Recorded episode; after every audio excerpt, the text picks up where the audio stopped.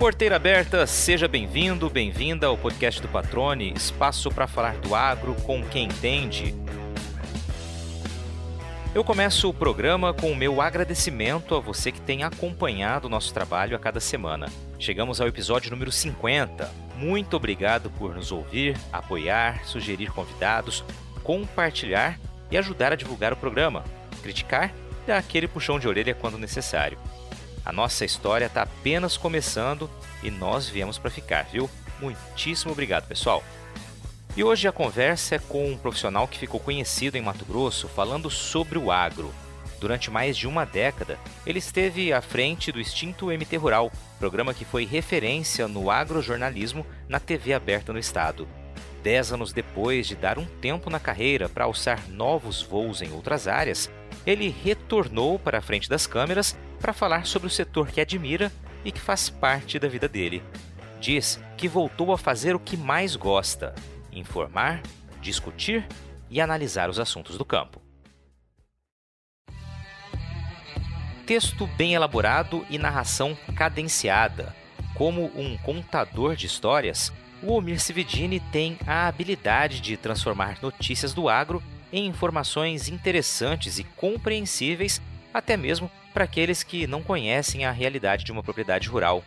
Herança, provavelmente, do conhecimento que acumulou no magistério e nos cursos de pedagogia, filosofia e teologia, além, é claro, da faculdade de jornalismo. Natural de Salto Veloso, pequena cidade no meio oeste de Santa Catarina, mudou-se para Mato Grosso nos anos 90 e daqui não arredou mais o pé. No início de abril, lançou o Circuito Rural com o Mirce Vidini, um canal no YouTube para falar sobre o agro, principalmente com quem faz o agro. Ô Mirce Vidini, primeiramente, que prazer falar contigo. Segundamente, que prazer falar contigo, trazendo um pouco da tua história aqui no podcast, tendo a honra de dividir a tua história com as pessoas que estão nos ouvindo e os novos projetos, né? Afinal de contas, tem novidade por aí, mas eu começo te cumprimentando e agradecendo por estar aqui conosco, cara. Tudo bem? Seja bem-vindo ao podcast do Patrone. Olha, Patrone, primeiramente, é um prazer inestimável poder conversar contigo, estar aí no seu podcast, né? É, que eu tenho acompanhado desde que você iniciou. É, e assim, e segundamente, né? Parafraseando o amigo, né? É um prazer revê-lo novamente depois aí de um bom tempo que a gente não conversa, né? Então, assim, tudo de bom estar contigo hoje aqui. Cara, você sabe que é muito legal quando você fala assim, faz um bom tempo que a gente não conversa, porque coincidência ou não, né, essas, essas conspirações aí que acontecem no nosso acaso, né, no nosso destino, falávamos muito com alguns colegas sobre você uma semana antes de você trazer a novidade, você começar a lançar o teu projeto, divulgar o teu projeto. Eu acho que tem muito disso, né, da gente meio que sentir o que está acontecendo, tem alguma conexão aí. E muito bacana, cara. E calhou de a gente estar tá aqui agora falando novamente sobre a tua carreira, falando da tua história. E muito feliz de verdade por você estar tá retornando ao jornalismo no lugar que você não deveria ter saído. Faz muita falta. Mas logo, logo a gente vai falar disso. Vamos deixar o pessoal um pouquinho curioso aí. Queria saber como é que você tá, cara. Como é que tá essa vida nesses anos aí? Faz 10 anos, né, que você deu um, um tempinho para o jornalismo aí de televisão, de comunicação constante. Vamos começar contando um pouquinho desse ponto aí. É, dizem que né, todo, todo profissional lá pelas tantas decide tirar um ano sabático. No meu caso, acho que foi bem mais de um ano, foi uma década, né? Aí eu saí da frente das câmeras, vamos dizer assim, né? Justamente contigo, Patrônio, quando nós fizemos juntos o projeto Soja Brasil no canal Rural, né? Foi a primeira edição do Soja Brasil. E depois daquele trabalho, né, encerramos aquele projeto. Então, eu me dediquei, eu já tinha alguns planos no campo pessoal, né, envolvido aí mais com a família e tudo mais. Então, uh, eu senti que era o momento e somando uh, o, o, tempo que eu estava no jornalismo, já eram 20 anos ininterruptos, né? E a gente sabe, você conhece muito bem como é a rotina e você coloca aí 20 anos de rotina, uh, uh, e eu ainda tinha um, um, agravante, que eu trabalhava em Cuiabá, mas a minha família morava aqui em Tangará da Serra, né? Então foram praticamente 15 anos em que todo fim de semana, quando eu não estava de plantão, obviamente, eu fazia esse trajeto Tangará, Cuiabá, e vai cansando. Não, não adianta você dizer que aguenta, né? Eu acho que 15 anos já está de bom tamanho. Então, eu, eu, senti naquela época que era o momento de eu dar uma, uma parada e tal. Não imaginava, sinceramente, que fosse tanto tempo. Mas eu fui me envolvendo com outros projetos e o tempo passa, o tempo voa mesmo, né, cara? É impressionante. É, de fato, né? A gente olhando para trás aqui, 10 anos, né? 10 anos daquela, daquela nossa aventura pelo Soja Brasil, como você mencionou, a primeira edição, o projeto do Canal Rural está na décima edição já, né? São 10 anos aí, mostrando a produção de soja, enfim, no Brasil inteiro. E nós tivemos a honra de dividir ali a, as reportagens da primeira edição. Rodamos aí muito do país, né? Conhecemos muitas cidades que plantam soja. Acho que praticamente todas, vamos exagerar aqui, mas foram mais de 100 cidades no país aí que cultivam soja e todos os estados produtores. Foi muito bacana estar esse projeto estar conversando contigo, trocando aí figurinha ao longo de tanto tempo com toda a equipe que a gente tinha ali, o Pedro Silvestre, nosso repórter também, foi um trabalho muito bacana, né? Realmente fica na memória. E foi uma escola, viu, Patrone? Foi o ano que eu, digamos assim, parei minha atividade, né? Depois do projeto, como eu já disse, né? Então eu tinha aí praticamente 19 anos nas costas antes de iniciar o projeto Soja Brasil, né? De, de, de redação e tudo mais. Mas o Soja Brasil foi uma escola fantástica, primeiro pelo conhecimento, aquilo que você falou, nós rodamos o Brasil. Né? Não teve um canto desse país, um estado que, que, estivesse plantando soja que nós não estivemos lá. Né? Então foi bem bacana conhecer as pessoas. Aliás, é, essa interação né, que o campo nos, no, no, nos, no, nos dá em relação a, a fazer o nosso trabalho profissional, conhecendo pessoas, né, de, de, de, várias, de vários rincões desse país, que é muito gratificante. Né? Eu guardo assim memórias fantásticas, lindas daquele ano e, e olha, uma escola mesmo, viu? Ah, foi muito legal mesmo. Mas, Omir, vamos dar uma pequena pausa aqui no jornalismo, porque tem uma tradição aqui no nosso podcast que é justamente conhecer um pouco das origens de cada convidado que passa por aqui, né? Opa! Você é um cara que conta muito bem história, né? Tem um jeito de narrar as histórias que é muito legal, que realmente prende a atenção. Eu queria ouvir um pouquinho da tua história, as origens do Omir Cividini, que não é mato-grossense de nascimento, mato-grossense de coração, mas vem do sul do país, né? É, eu sou nascido em Santa Catarina, né? Bem no interior de Santa Catarina, né? Uma cidadezinha que até hoje não chegou a 5 mil habitantes. Minha mãe ainda mora lá. É, papai já morreu há, há 19 anos, mas mamãe ainda está lá. E é uma cidadezinha bem aconchegante, bem gostosa. Quando eu quero tirar uma, um período de, de, de folga, assim, ficar tranquilo, com certeza é um lugar que, aliás, eu indico para as pessoas conhecer. É uma cidade pequena, mas com uma, uma estrutura daquelas cidadezinhas europeias, sabe? Então, tu, tu, encontra de tudo, é tudo muito perto, né? Cidades maiores e tudo mais, então é bem gostoso. O nome da cidade é Salto Veloso, fica no meio oeste catarinense, né? As cidades mais próximas, conhecidas aí nacionalmente, é Videira, né? É, Videira, onde foi a, a base, onde nasceu, digamos, a, várias empresas ligadas ao agronegócio, né? A, a, a frigoríficos e tudo mais, né? É, enfim, é, eu nasci lá nasci naquela região com um pouco mais de 13 anos de idade, saí de Salto Veloso já para estudar, né? Como a cidade era pequena, não oferecia muita oportunidade, então, e também aquela época, né, isso lá nos idos de final dos anos 70, começo dos anos 80, não sei se você tinha nascido nessa época ainda, Patrone. Tava quase, tava quase chegando, tava quase chegando.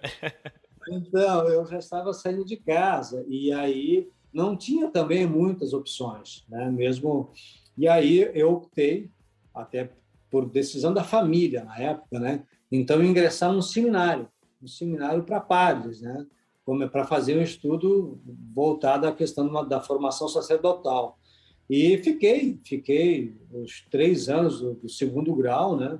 Eu me formei em magistério por uma questão lógica, né? Aonde eu estava nesse colégio interno enfim, acabou que não deu certo a história. Né? Mais tarde, então, eu decidi tocar minha vida, é, completei meus estudos nessa área de professor, né? além do magistério, acabei fazendo pedagogia, ainda acabei me envolvendo com, digamos, com, com as disciplinas ou com as faculdades, dizer assim, mais é, correlatas ao sacerdócio, né?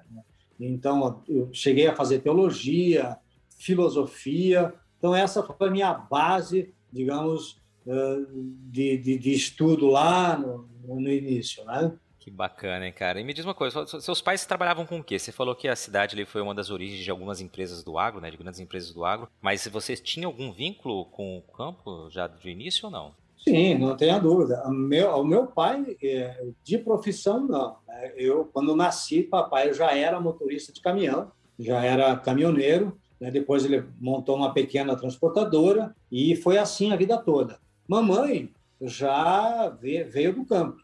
Ela, ela nasceu na roça, cresceu na roça, casou, veio morar para a cidade, mas não tirou o pé da roça. Tanto é verdade que ó, ainda hoje ela tem 79 anos de idade. A casa da gente lá em Salto Veloso, é, assim o quintal é, é, uma dimensão um pouco maior do que o que a gente está acostumado, né? Só para você ter uma ideia, tu pega um quarteirão, né, divide por quatro, né? um quarto desse quarteirão é o, é o quintal da minha mãe. Então, nesse quintal, né, ela, ela tem lá sua horta, ela planta lá sua mandioquinha, ela planta lá seu milho. Ela até hoje, é, o prazer dela é, é, é, cultivar, é estar ali junto, em contato com a terra, né? Então, sim, minhas, ori minhas origens, elas são da roça mesmo, né? Os meus tios, né? Meu avô, o meu avô materno, né? Porque o avô paterno ele faleceu muito cedo, eu tinha na faixa de seis para sete anos de idade, então eu tenho vaga, uma vaga memória assim dele, né? E ele não era agricultor, meu avô era era pedreiro, né? Era era construtor. Ele veio da Itália, né? Meu avô é italiano, ele desceu nessa leva de imigrantes ainda criança, né? No litoral paulista e aí já ainda em São Paulo, ele aprendeu a profissão de pedreiro e aí se transferiu para Santa Catarina e levou consigo essa profissão. Mas os meus avós maternos, todos da roça, eram gaúchos, né? nascidos no Rio Grande do Sul, vieram para o interior de Santa Catarina para cultivar lavoura, para cultivar lavoura. Naquela região que você conhece, Santa Catarina, né? A gente até tem uma piadinha lá, né? Em função da, dos morros e tudo mais, lá no que você, você planta tiro e colhe laço, né? É um estado muito bonito e que representa esse desafio realmente para quem planta, né? Tem que, tem que ter máquina com motor forte ali, né? É verdade. Você já visitou uma sementeira de soja? Tem curiosidade em saber como é uma unidade de produção e todas as etapas do beneficiamento das sementes? Então, olha só que legal essa novidade que reforça como a tecnologia e a inovação caminham juntas com o desenvolvimento do agronegócio. Uma empresa de produção de sementes sediada em Mato Grosso acaba de lançar uma plataforma de visita virtual que vai te levar para dentro da sementeira sem que você precise sair de casa. É a AgroSol 360. Com ela, você pode fazer um tour completo pelas instalações da empresa, como unidade de beneficiamento, laboratório, canteiros de emergência, estações de tratamento de sementes e armazéns. Olha, eu fiz essa visita virtual e sou testemunha de que a experiência vale muito a pena, viu? E olha que legal! Além da visita pela unidade de produção, a AgroSol 360 também te leva virtualmente para um dia de campo exclusivo, onde você pode caminhar por área demonstrativa, visualizar em campo todas as cultivares de soja que fazem parte do portfólio da AgroSol e também interagir com o conteúdo.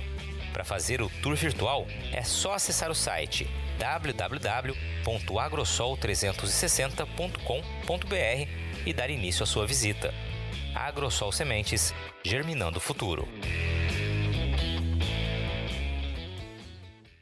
Ô Mir, aí você disse que então, depois do tempo ali, né, de magistério, fez pedagogia, assim, envolveu com as disciplinas aí, teologia, filosofia. Depois disso, o que, que acontece na tua vida? Como que entra o jornalismo na tua história e como entra Mato Grosso na sua história? Bom, eu, eu saí de casa, como eu te falei, eu não tinha 14 anos ainda, né? Fiquei os primeiros três anos no colégio interno, né, aos cuidados dos padres e, enfim, do pessoal que estava lá. Quando eu resolvi sair de vez né, para a vida, então eu, eu, já saí, antes mesmo dos 18 anos, eu já era, como se assim, eu já me defendia, já ganhava meu, o meu tostãozinho, como se diz, e morar, e decidi morar na mesma cidade que eu tinha saído, que é Caçador, uma cidade próxima, uma cidade da minha mãe, dá 60 quilômetros, uma coisa muito próxima, né? Então, qualquer coisa que batia saudade, você corria para casa. Mas uh, comecei a minha vida Como eu estava estudando, fiz o magistério como segundo grau, ingressei na faculdade de pedagogia, o caminho óbvio e lógico era o quê? Ser professor. Então, eu comecei a minha, a minha, a minha vida profissional como professor. E aí foram pelo menos uns cinco ou seis anos é, nessa área. E aí teve um concurso público na prefeitura da, daquela cidade, eu resolvi fazer o concurso e passei.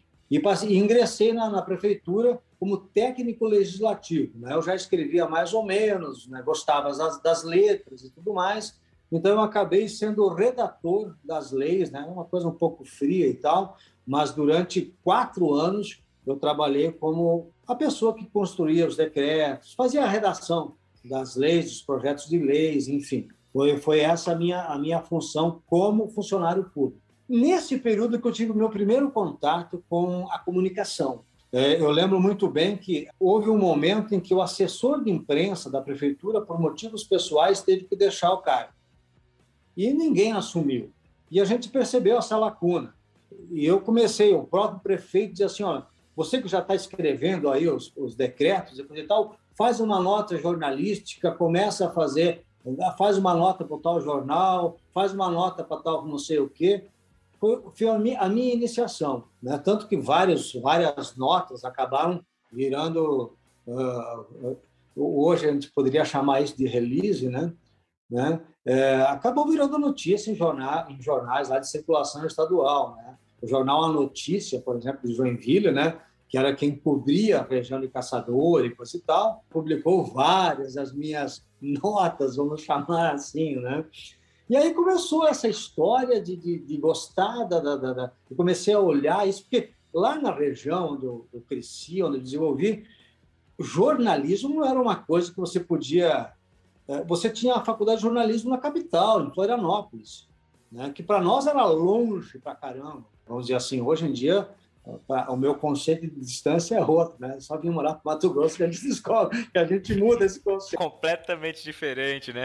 O que é longe e o que é perto é muito relativo. Mas lá, para mim, 60 quilômetros era uma viagem. Então, é, Florianópolis, então, que tinha lá seus 300, 400 quilômetros, Deus o livre, né? Então, e então a, a, a noção de, ah, vou fazer jornalismo, não, não aconteceu. O jornalismo veio até mim e, e o primeiro contato foi, então, através da assessoria de imprensa. Essas notinhas foram se tornando frequentes. Quando eu vi, eu tinha praticamente deixado, porque já tinha uma outra pessoa também na área legislativa ali, né?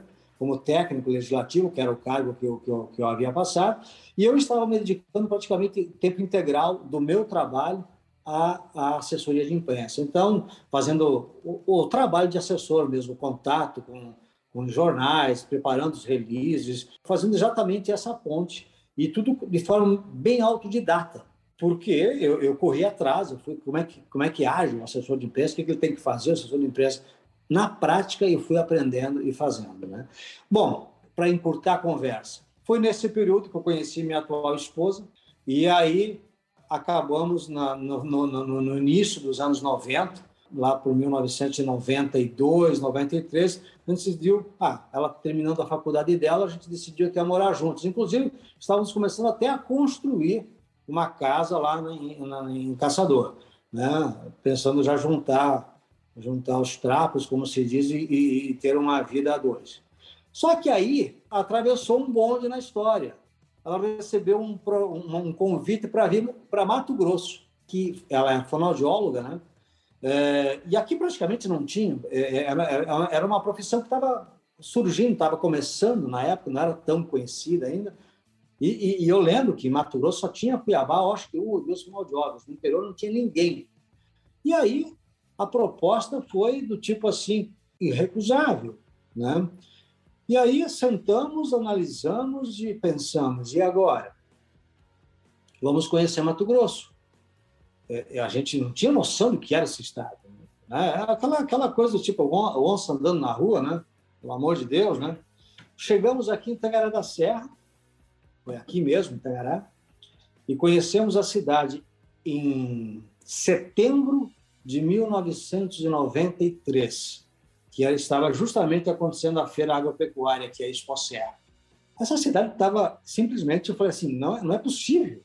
olha, sabe, fervendo. A cidade estava fervendo, era uma, uma loucura. Eu falei, não, a gente, vem, a gente vai morar em Mato Grosso. Nós tomamos a decisão naquela semana, em setembro, nós viemos conhecer Tangará da Serra, tá? Íamos conhecer aqui o local que ela havia sido convidada para ser fonoaudióloga. E aí, para resumir a conversa, no dia 20 de janeiro de 94, nós já estávamos morando aqui. Eu, obviamente, pedi licença lá, eu era funcionário público de carreira, pedi licença, aquela licença de dois anos, né? Falei, deu certo? Ok, não deu certo, a gente volta, né? Mantivemos as nossas coisinhas lá e a coisa aconteceu. Cheguei aqui em janeiro e quando era março eu já estava trabalhando na TV local, lá como repórter e detalhe, repórter de um programa rural. Cara, sensacional, né? Eu fico, eu fico sempre ouvindo assim, Omir, e a tua história muito me remete a isso. Como que. Não são coincidências, né? Mas os caminhos que a vida vai nos, nos conduzindo, nos levando, elas vão cruzando oportunidades, vão cruzando histórias e muito bacana, né? A tua ligação ali com a redação na prefeitura ou com assessoria de imprensa, né, com os primeiros releases, né, e te trazer para essas oportunidades, acho muito legal, cara, muito legal mesmo.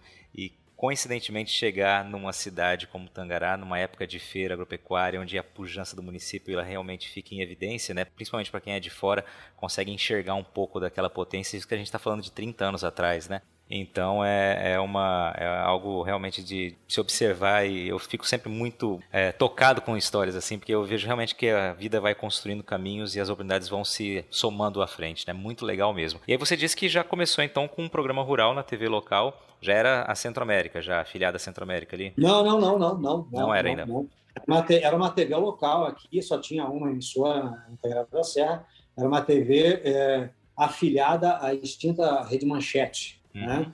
Então, assim, havia uma vaga de repórter nessa nesse programa rural. Depois, claro, toda TV pequena você acaba fazendo tudo. Então, eu cheguei a apresentar o, o jornal diário, mais hard news, né, e tudo mais. Mas, assim, a minha primeira experiência, meus primeiros meses de trabalho foi fazendo matérias para o programa rural, né? Para um programa rural que, obviamente, não tem as características uh, que a gente conhece hoje, né?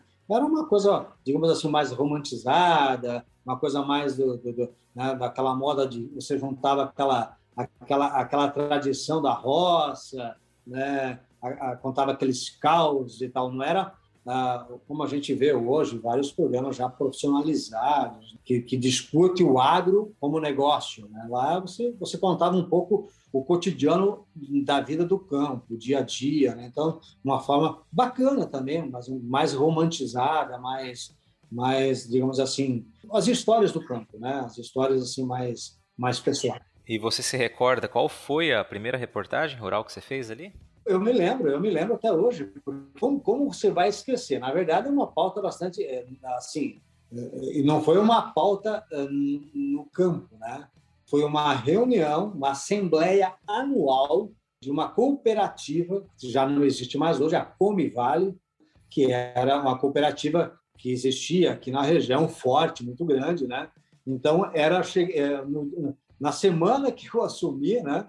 Como repórter tinha essa assembleia anual foi a primeira, aí o editor né, falou assim, ah, nós temos que cobrir, afinal de contas ela é super importante, não sei mais o que, ela é muito representativa em função do quanto é, é importante essa cooperativa na região, a gente foi, então eu lembro que foi essa a, a reportagem, a assembleia anual, né, que era aberta, né, da cooperativa aqui da região. Muito legal, Amir. Vamos dar uma avançada agora na tua história, que aí você fez esse primeiro contato aí com o rural e o rural que veio a ser o teu ganha-pão durante muitos anos, né? Eu queria que você falasse um pouquinho de fato dessa relação tua com o agro e você deve pensar da mesma forma que eu. A gente se apaixona demais, né, pelo que a gente faz e cobrir um setor como o agronegócio realmente é algo não só prazeroso, né? Mas que de fato nos desperta assim uma curiosidade constantemente, né? Uma constante vontade de aprender, porque é um setor muito amplo, que você tem muitas editorias dentro da mesma editoria. Eu acho que realmente é algo que eu particularmente sou apaixonado por clube rural. Tenho certeza que você também assim o é. É, é, eu depois, claro, né? Então, logo depois da TV Terra, né, que era essa afiliada Manchete, então veio a TV Centro-América, na verdade, a TV Centro-América veio para cá, né? E eu acabei sendo utilizado, vamos dizer assim, dentro do quadro, né? Mas aí já não mais como repórter, sim como editor-chefe, ele começou a ficar um pouco mais, né? Eu comecei a ficar mais fechado dentro da parte mais burocrática, vamos dizer assim, da redação, né? É, o que também é interessante. Com a minha transferência para Cuiabá, porque aí foram o quê? Na verdade, somando o período em que eu fiquei na TV Terra e aí a chegada da TV Centro-América, foi em torno de uns 94, 97 chegou a TV Centro-América, final de 98, início de 99, então, é, 99 para 2000, se não me engano, agora não tenho bem presente essa data, aí que eu fui para Cuiabá. Né? E detalhe, eu não fui para Cuiabá, não fui transferido para Cuiabá para o rural.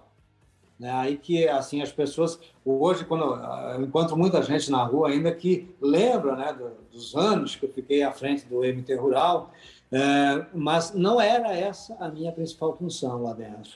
Eu saí daqui de Tangará para assumir a coordenação de rede lá, ah, que é para quem para as pessoas entenderem, coordenação de rede é um núcleo, né?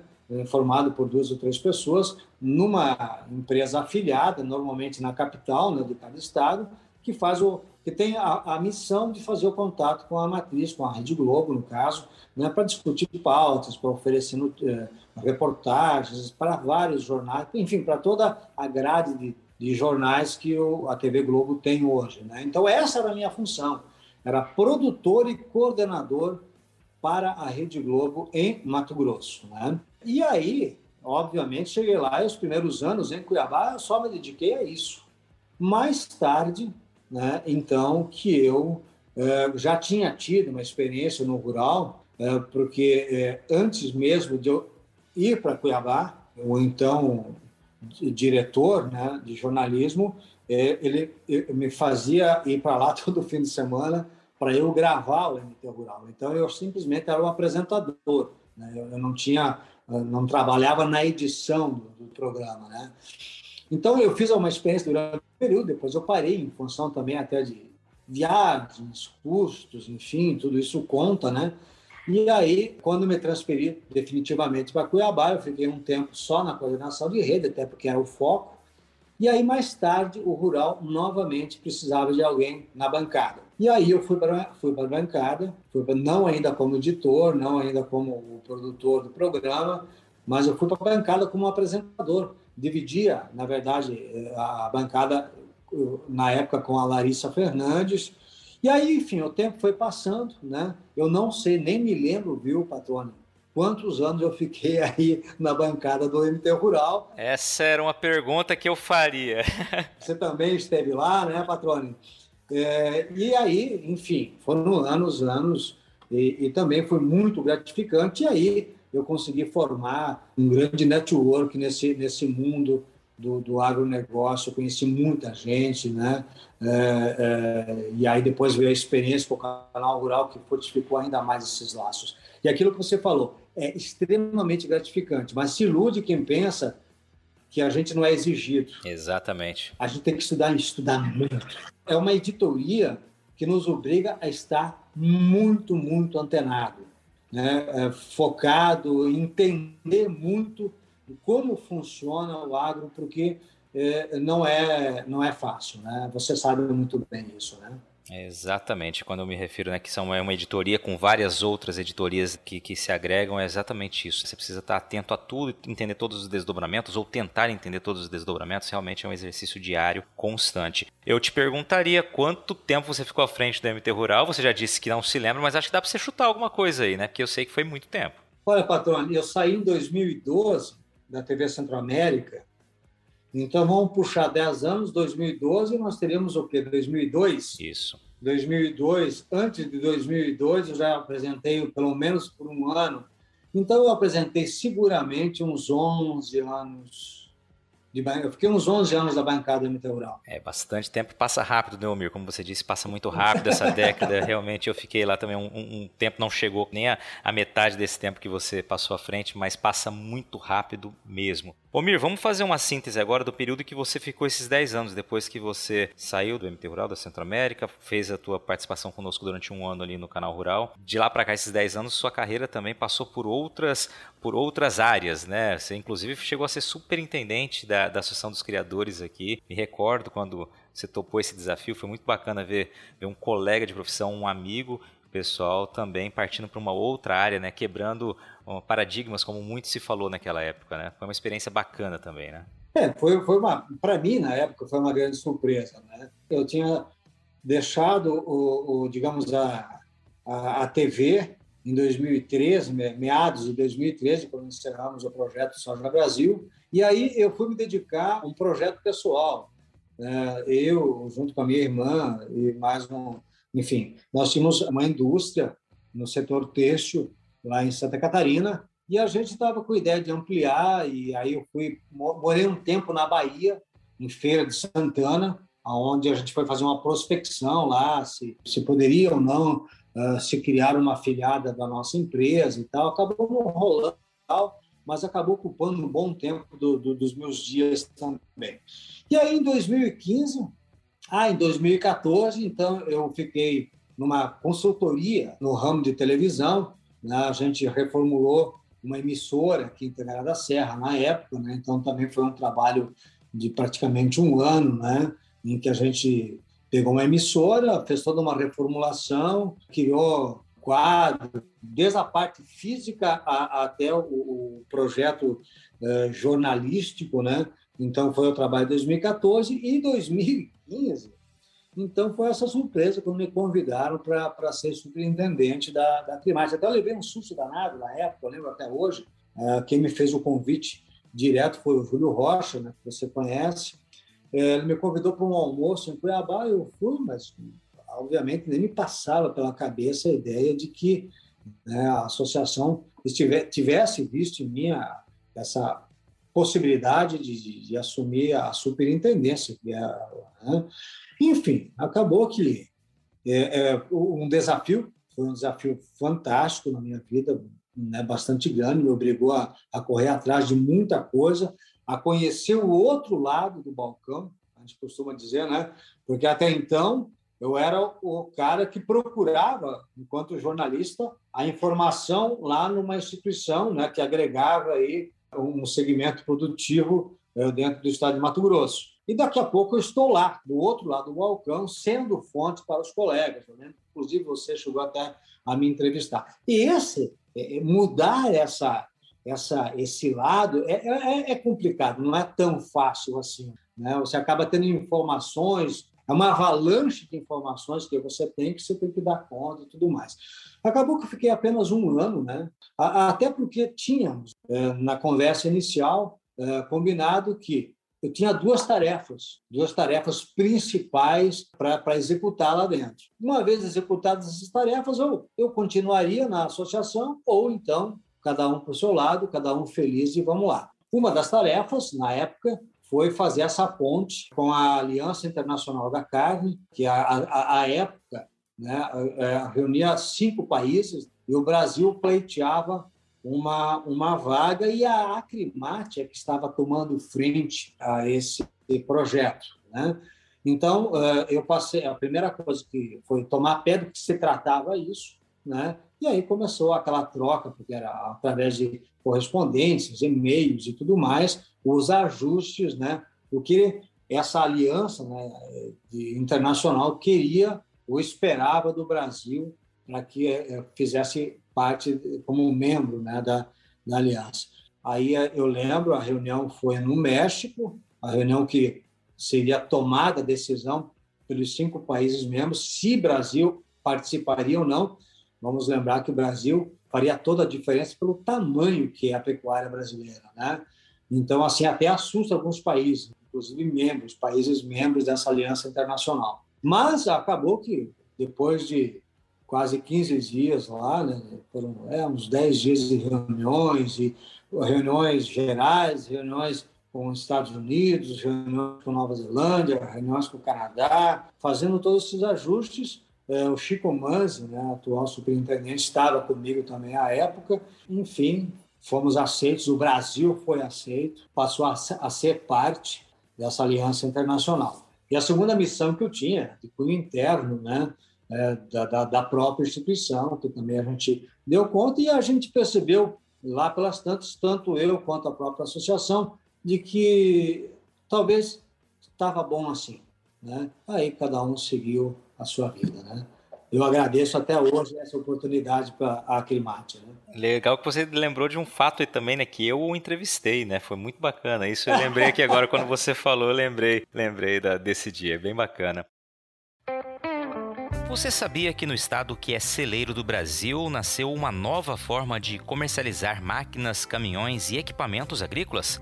A Rutec é uma startup criada por profissionais com mais de 15 anos de experiência no mercado que atua como marketplace, conectando digitalmente quem quer comprar e quem quer vender esses ativos, com agilidade, transparência e segurança. Além de uma plataforma moderna, a Rutec busca oferecer a melhor experiência para o cliente, com equipe especializada, avaliações, laudos e vistorias do equipamento, balizamento de preços, rastreabilidade, anúncios qualificados e direcionados por região, parceria com sindicatos rurais, análises de crédito e aprovações de financiamentos com taxas diferenciadas, além de uma série de outros serviços. Para conhecer e aproveitar todas as facilidades, é só acessar www.rutec.com.br. Rutec, o seu portal de compra e venda de máquinas. Ô Mir, vamos lá. Depois disso, me resume um pouquinho do que, que você fez aí para a gente voltar para a atualidade agora, além da, da tua experiência ali, você também seguiu no ramo empresarial aí, né, mesmo em Tangará da Serra, depois passou pela vida acadêmica novamente, né, lecionando. Fala um pouquinho disso para gente. Bom, terminando então a, o projeto com, com a Climate, eu voltei para Tangará da Serra, né, porque eu estava morando em Cuiabá nesse período. Fiquei um ano, foi um ano, isso foi em 2015, né? Aí eu fiquei lá pelo meados de 2016, nós resolvemos voltar para Tangará da Serra e, e aí nós tínhamos uma curiosidade, eu e a minha esposa de abrir uma loja, entrar no setor do comércio, no varejo. E a gente foi atrás de uma franquia, enfim, abrimos, executamos o projeto. Né? Aquela curiosidade de como é que é, como é que não é e tal. Foi bom? Foi. Está aberto até hoje? Não. Vai ver uma pandemia no meio da história aí, né? Não era exatamente aquilo que a gente achava. Né? A gente imaginava uma coisa e aí vimos que a realidade não era exatamente aquilo e que nem eu nem ela iríamos nos satisfazer. Então decidimos tocar a vida, né? E aí veio a Unemate, né? Veio a Unemate, é, dei aula durante dois anos na Unemate, né? É, como professor, obviamente, interino, né? Aqui nós temos em Integrada da Serra um curso de jornalismo, né? Então, estava precisando de professor e me envolvi. Foram dois anos bem interessantes também na academia, né, já como professor, e que eu sempre digo assim, sempre nos levando a aprender, né? Porque tudo isso que eu te falei até agora obriga você a, a correr atrás, a buscar informações, mesmo na história da loja. Jesus amado, quanta coisa que eu tive que ter, ter, aprender para né, para entender, para entender o meio que você estava, né? Então, assim, foram oportunidades interessantes. E a Unemate foi até agora, né? A Unemate encerrou agora, final de dezembro, né? começo de janeiro. Então, agora, esse ano, é, eu decidi não mais continuar como professor, porque eu tinha um projeto que já estava na minha cabeça antes da pandemia. Aí, como veio a pandemia, deu aquela freada em tudo, eu também freiei né, o meu projeto, né? E aí, agora, 2022, eu falei, acho que chegou a hora, vamos lá. Legal, vamos falar do projeto já. Só queria fazer um parênteses aqui, né? Que justamente quando a gente fala que a vida vai nos proporcionando caminhos e que esses caminhos se cruzam novamente lá à frente, olha aí, você lecionando, ou seja, voltando a tua habilidade lá do início da tua carreira, agora lecionando jornalismo, que foi algo que você adquiriu ao longo desses anos todos, né? E você destacou sempre buscando aprender, sempre aprendendo. A gente está sempre sendo desafiado nas áreas todas que você mencionou, a buscar conhecimento, a buscar informação, né, para conseguir realmente colocar em prática tudo que a gente deseja. Muito legal você destacar isso. É, até porque, veja bem, eram disciplinas que, obviamente, eu fui estudante no meu curso de jornalismo, quando eu fiz jornalismo. Né? Só que eu te pergunto, você que é também jornalista, você lembra com detalhes todas as matérias que você fez lá atrás? Não lembra? Então, meu amigo, eram noites lendo, buscando livros e mais livros e coisa e tal, porque quando você se propõe a fazer alguma coisa, eu sempre digo assim: ou você faz bem feito, ou você se doa de fato, ou você então não, não se mete. Eu sou assim. Né? Eu, eu, eu dou o meu máximo em todo projeto que eu me envolvo. Ele vai dar certo? Não vai dar certo, isso é de menos. Mas aquele período que eu estou no projeto, eu estou, eu me dedico 100%. Foi assim na minha carreira jornalística, nos 20 anos que eu estive dentro de uma redação, foi assim em todos esses projetos que eu acabei contando para ti. Eu me jogo de cabeça, né? E foi assim como professor. Então, acho que não, não existe nada mais frustrante, não existe nada mais frustrante do que daqui a pouco você aí, né, com uma turma de alunos à sua frente, né, eles te colocarem numa sinuca de bico, porque você não está preparado para. Né? Eu sei, é claro que você não tem que saber tudo, claro que você não tem que ter tudo na, na hora, na ponta da língua, mas você tem que é, você tem que saber quais são os caminhos que você vai percorrer, principalmente sendo a função de professor de levar o esclarecimento, de mostrar o caminho para o estudante, enfim, para quem está buscando né, aprender. Exatamente, cara, muito bem pontuado. Vamos então agora trazer o seu novo projeto, Omir Sevidini. Estava lá guardado, maturou e agora, de fato, você lança esse projeto Circuito Rural. Explica para a gente o que é o Circuito Rural. É um projeto muito simples, assim, nada ambicioso no sentido de, de nossa, né, o que será o Circuito Rural? Na verdade, é um canal, é um canal dentro do YouTube, obviamente. Né? Aí você sempre deriva para todas as outras redes sociais. Hoje você não trabalha mais em rede social somente numa plataforma, né? Ou somente num canal. Você eles se acabam se integrando. Então nós temos aí o Instagram, o próprio Twitter, né? O próprio WhatsApp, né? Então ele, se, ele acaba formando essa ramificação. Mas o circuito rural é isso. O que, que eu pensei? Não que a TV aberta não seja importante, mas a gente tem observado, principalmente nessas novas gerações, que eles buscam muito um material que seja conciso, né, que não te ocupe muito tempo e que eles possam acessar no momento que eles quiserem, nada de horário fixo. Né? Então, a, a ideia surgiu mais ou menos por aí. Você vai ter uma periodicidade, né? eu ainda estou estabelecendo isso, né? pretendo, até pelas condições, a ideia é que ele seja diário, né? de segunda a sexta-feira, pelo menos, né? ou de segunda a sábado, né? tem a sua base no YouTube, programas de até 10 minutos, não mais que isso, né? 10 minutos, e você entregar para este público, né? que vai desde o que é o público do segmento agro, né? desde o produtor, quem está envolvido em alguma empresa, né, estudante do ramo, é você entregar um resumo, é fazer aquele trabalho né, de, de um juntão do que está acontecendo no, naquele dia dentro do agro, dentro do, do mundo agro, né, desse, desse universo agro, você fazer um, compilado disso, né, dar uma empacotadinha e botar dentro do programa, quando necessário, com alguma análise, quando necessário, com alguma entrevista que complemente o assunto, né? A ideia não, é, não, é não colocar tudo, mas fazer também esse trabalho que eu acho que é uma prerrogativa também nossa de jornalistas, de você escolher o que você vai colocar, o que vai fazer parte do roteiro daquele dia.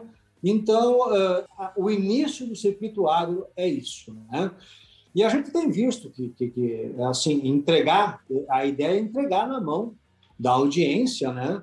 É, esse material, como você tem feito, inclusive, né, patrônio, com o teu podcast, né? Claro que o seu podcast é uma coisa muito mais bem elaborada, é um bate-papo mais aprofundado e tal. A minha ideia é exatamente outra, né? É ser uma coisa curta, diária, né? Que, que o camarada chega lá no final do dia, porque eu provavelmente é, eu ainda estou estudando isso, mas estou quase certo será sempre entre 6 e 7 da noite em que a gente vai colocar um material novo dentro do canal, que é o horário que as pessoas já estão terminando o dia, né? estão terminando o seu dia de trabalho, né? e aí daqui a pouco bateu lá na notificação na tela, vai lá dar uma olhadinha, se der tempo e coisa e tal. Então é essa a ideia do, do circuito rural hoje, né? Legal. E você tá com a Eukip, né? A famosa Eukip. Como que você tá? Eukip, Eukip. Então eu ligo, eu busco informação, eu me filmo, eu me gravo, eu me edito. É assim que começa, né, Patrone? É assim que Demais, começa. Cara. E, e vou te falar mais uma. É, eu lembro, eu nunca fui editor, editor de vídeo. Hoje, claro, a tecnologia favoreceu tanto que qualquer mulher de 5 anos de idade já está editando, não é verdade? Mas você lembra na nossa época, lá quando nós fizemos o projeto Soja Brasil, a gente fazia um material e alguém editava. Não sei como é que é hoje no canal, mas de qualquer modo, eu, eu lembro que lá teve um momento que eu precisei editar. Falei, e agora, meu amigo? Que que fa... Tutorial, cara, corre atrás, busca, então a vida é essa. Hoje, jornalista, bicho, tem que ser multitarefa, não adianta, né? Mais que nunca, né? Mais que nunca multitarefa, né?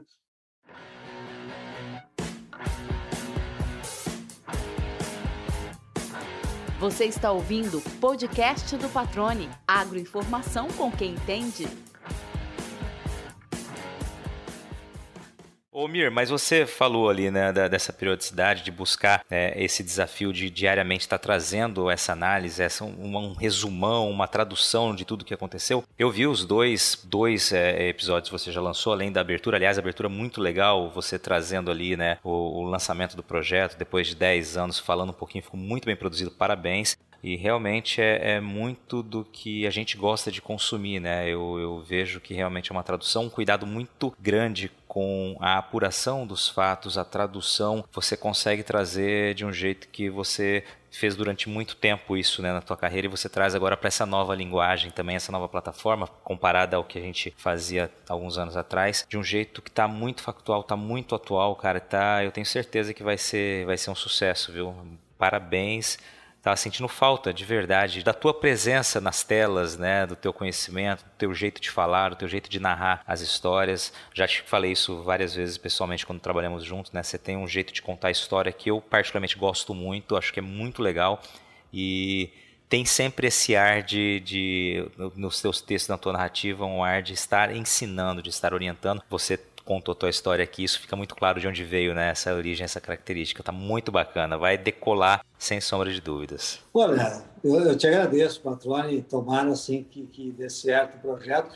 O agro, eu, eu vejo assim, o, o, o segmento agro está muito bem servido de jornalistas e tal. Tem muita coisa. Eu que comecei lá nos anos 90, aqui em Mato Grosso, eu fui testemunha de como o agro em si foi se organizando, foi se profissionalizando e junto com, o, com esse segmento, com esse setor, a própria imprensa, né, ela foi se especializando, foi percebendo que tinha que aprender. Então hoje, hoje dos colegas, né, jornalistas, são todos extremamente capacitados, né, de uma competência indiscutível. Não precisaria do circuito rural, certamente, para se manter informado, né? absolutamente. Né? E não é essa a intenção do circuito rural. Né? O circuito rural é mais um. Né? E aí eu sempre digo assim: eu acho que nesses anos todos eu também tenho direito daquele espaçozinho né? na, na, vida das pessoas. Né?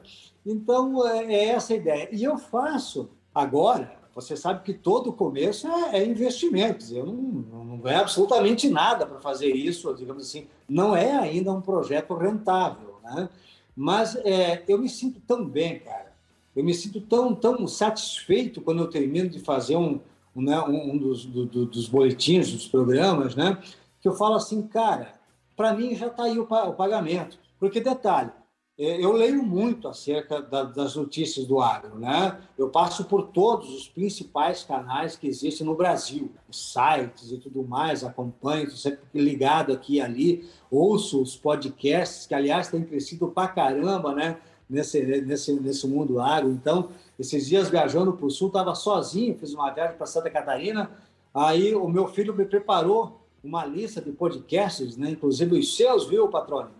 Né? Se o Enzo não tivesse colocado meu, eu ia dar uma ligada para ele puxar a orelha desse menino. Dez anos atrás ele era gurizão, agora está na faculdade, inclusive de agronomia, né? Exatamente. Então ele preparou ali vários podcasts para ir ouvindo ao longo da viagem. São 2.200 quilômetros para ir, mais 2.200 para voltar. Dá tempo de ouvir podcast para caramba, que aliás é super interessante e é isso que a gente consome.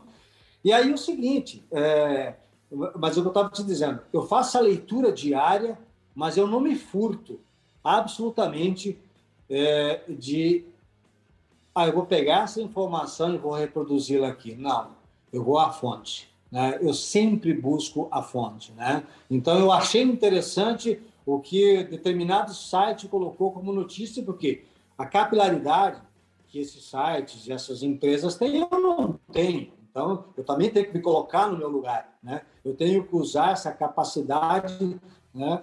Mas aí eu vou lá e ligo para a fonte, eu, eu, dou um jeito de buscar. E detalhe, o tempo que nós viajamos né, por esse Brasil me deu assim. Hoje eu tenho na, na memória assim pessoas de vários estados que nós passamos, que nós conhecemos, que nós trocamos ideias e que muitas vezes ainda o telefone que está na minha agenda é o mesmo. Então, eu aproveito disso também para reatar né, essa conversa. Então, tudo o que eu coloco hoje no circuito rural, sim, provavelmente é uma, é uma resenha do que está acontecendo aquele dia no agro, mas é uma resenha que eu, antes de publicar, eu vou lá e converso com a fonte. Né? Isso é a premissa básica, essa é a premissa básica, né? recorrer à fonte. Fazer jornalismo é isso, né? Ter é. o seu caderninho de fontes ali, o seu telefone, ligar para essas pessoas e ouvir direto de quem está sentindo, sofrendo ou executando aquele fato, o fato, né? Ouvir sobre o fato com as pessoas que o fazem ou que acabam de certa forma atingidas. Omir, vamos deixar uma propaganda aqui, né? Como que a galera que está ouvindo faz para acompanhá-lo no circuito rural? Vai ter que buscar no YouTube. é isso aí. Olha, eu já testei, já pedi para várias pessoas testarem na no buscador do próprio YouTube, coloca lá Circuito Rural, já está aparecendo o meu programa lá na frente, tá, tá, tá aparecendo ele bem legal. Porque Circuito Rural não é um nome, e até eu coloquei Circuito Rural com o Mir Cividini, esse é o nome, o nome total do, do programa, porque Circuito Rural é um nome relativamente comum. Não existe nada registrado, quer dizer, está sendo registrado agora, né? Esse nome oficialmente como um, um produto, né? É, mas se você colocar lá no YouTube Circuito Rural, você vai encontrar. Se você eh, for para o Instagram e digitar lá Circuito Rural, né? Também você vai me encontrar lá. Né? Então, basicamente, são os dois caminhos que eu tenho ainda hoje para que as pessoas me achem. Né? Omir, Muitíssimo obrigado, cara. Eu gostei demais de voltar a conversar contigo durante um bom tempo aí, né? A gente passou vários anos sem nos conversarmos e agora tivemos aí 50 minutos aí para botar um pouco do papo em dia, contar um pouco de história, relembrar outros casos, outras histórias e olhar adiante, né? Com esse teu novo projeto que, como eu disse aqui, reafirmo, certamente vai ser sucesso porque tem as suas características e entre elas, além da competência, é, essa paixão, esse entusiasmo em fazer jornalismo com todas as letras maiúsculas, cara. Obrigado por esse tempo aqui, parabéns e conta comigo aí para ajudar nessa divulgação e que o conteúdo que você produz chegue ao máximo de pessoas possíveis. Eu conto com os amigos, com certeza. E quero te dizer o seguinte: o prazer é redobrado em poder conversar contigo, em te rever. Esses dias nós estivemos num evento né? No mesmo evento, nós só não tivemos. Eu sabia que você estava lá, você soube que eu estive lá, e acabamos nos encontrando e tal. Espero que esse momento chegue logo, que a gente possa encontrar pessoalmente. E te agradeço, né, Patrone, até porque para você você abrir esse espaço para a gente, né, para contar um pouco dessa história, né, é, e, e, fazer essa propaganda, né? que, que para mim, nesse momento de lançamento, com certeza é muito importante, né? E principalmente contigo, que da mesma maneira, Patrone, você sempre foi um cara que eu admirei muito, admiro muito seu trabalho até hoje, né? É, a sua seriedade, quando nós trabalhamos juntos, né? Aqui agora é o momento rasgar cedo, né? É, quando nós trabalhamos juntos, assim, eu só comprovei, de fato, ah, esse seu jeito, que é muito próximo do, do, jeito que eu gosto também de trabalhar, né? Claro, cada um tem o seu estilo e tal, mas assim, a seriedade com que a gente leva a, a essa questão do, do, do, jornalismo, principalmente jornalismo agro, né? É, e, e, assim, bacana você, se, você ter me convidado, muito obrigado, fico imensamente agradecido, tá, patrão? E é um prazer, com certeza um prazer enorme. E se você me permitir, eu até vou reproduzir alguma coisa aqui no, no circuito real da nossa conversa, assim que você botar isso no ar. Tá, tá mais do que autorizado, vai ser uma honra. Grande abraço, amigo. Obrigado. Eu que te agradeço, Patrone. Muito obrigadão. E aí, gostou do bate-papo? Então dá aquela força e compartilha essa entrevista com seus contatos. E olha, aproveita para mandar aquele feedback dizendo o que você está achando do podcast do Patrone. Pode criticar, elogiar, sugerir temas e pessoas para dividir boas histórias aqui nos próximos episódios. É só enviar uma mensagem lá no Instagram para @luispatrone que a gente troca uma ideia, viu? Então, gente, sucesso da porteira para dentro, força e fé da porteira para fora e vamos que vamos. Você ouviu o podcast do Patrone. Agroinformação com quem entende.